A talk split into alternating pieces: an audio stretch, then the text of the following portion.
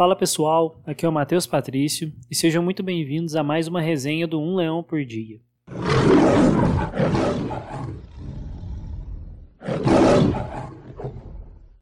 Um dos assuntos do momento é obviamente a 5G e toda a situação e os engraves políticos que essa nova tecnologia está causando. Nos últimos anos, a busca pela estrutura e o fornecimento dessa gerou uma discussão acirrada entre os Estados Unidos, China e União Europeia. Principalmente na figura do ex-presidente americano, Donald Trump, não faltaram acusações de roubo de dados e espionagens para com a China. Seu alvo principal é, claro, a famosa empresa do país asiático, a Huawei, uma das maiores do mundo no que se diz respeito a telecomunicações. Até o Brasil teve por meio da conversa, pois nós tivemos um ministro das Relações Exteriores que deixou o cargo, envolvido em discussões sobre 5G e outras polêmicas ligadas à pandemia, é claro. Mas afinal de contas, o que raios é o 5G? Tecnologia nada mais é do que uma evolução da conexão atual que temos a 4G, o que nos trará vantagens imensas, como o aumento de velocidade para baixar e enviar arquivos, a redução do tempo de resposta de dispositivos e a estabilidade de conexões. Falando assim parece algo simples, mas não é. E eu vou tentar deixar bem mais claro para vocês por que, que isso pode nos impactar tanto.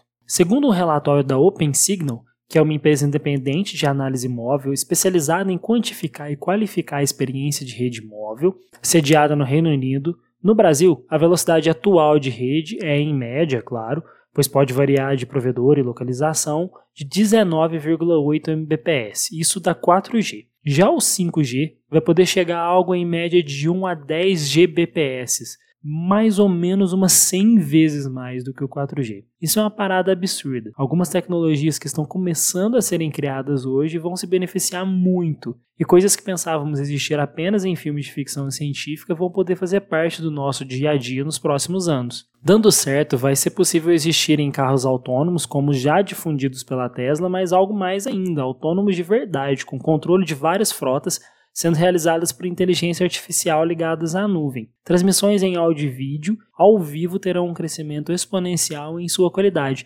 E cirurgias telepresenciais, por exemplo, serão claramente possíveis, pois não vai ter mais nenhum tipo de delay. Isso sem falar em IoT.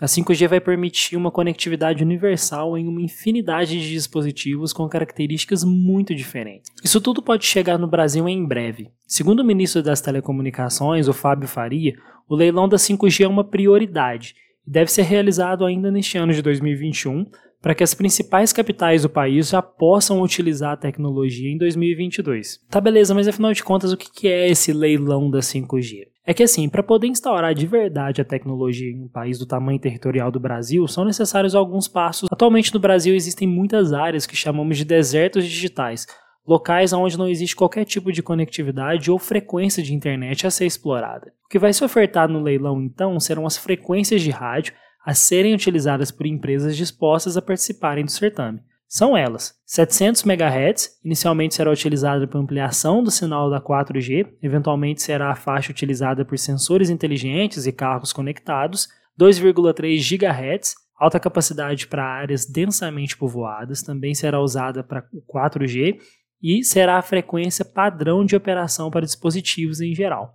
3,5 GHz, capaz de transmitir dados em altíssima velocidade, pode ser usado em paralelo com outras bandas e deve ser a faixa mais concorrida do leilão. É considerada parte do chamado 5G Standalone, 26 GHz, faixa onde deve acontecer a transmissão de dados da economia em larga escala, com automação industrial, agrobusiness, capaz de grande velocidade também é considerada parte do 5G standalone. Assim, o leilão é considerado não arrecadatório, já que todas as verbas levantadas serão investidas em infraestrutura de comunicação e aprimoramento da conectividade em áreas ainda carentes, como as que eu citei. Vão ser necessárias instalações de praticamente 10 vezes mais antenas do que nós temos hoje, além de substituições de fibras ópticas de estrutura atual por novas, é claro. Isso é um desafio logístico danado. Imagina só ter que instalar novos equipamentos em mais de 5 mil cidades diferentes, igual é no Brasil, onde cada uma tem suas legislações urbanísticas próprias. O desafio é muito grande, mas ele tem que ser feito. O futuro da inovação do país depende disso. E como sempre, pessoal, isso aqui é apenas uma resenha, é um recorte, são os meus dois centavos sobre o assunto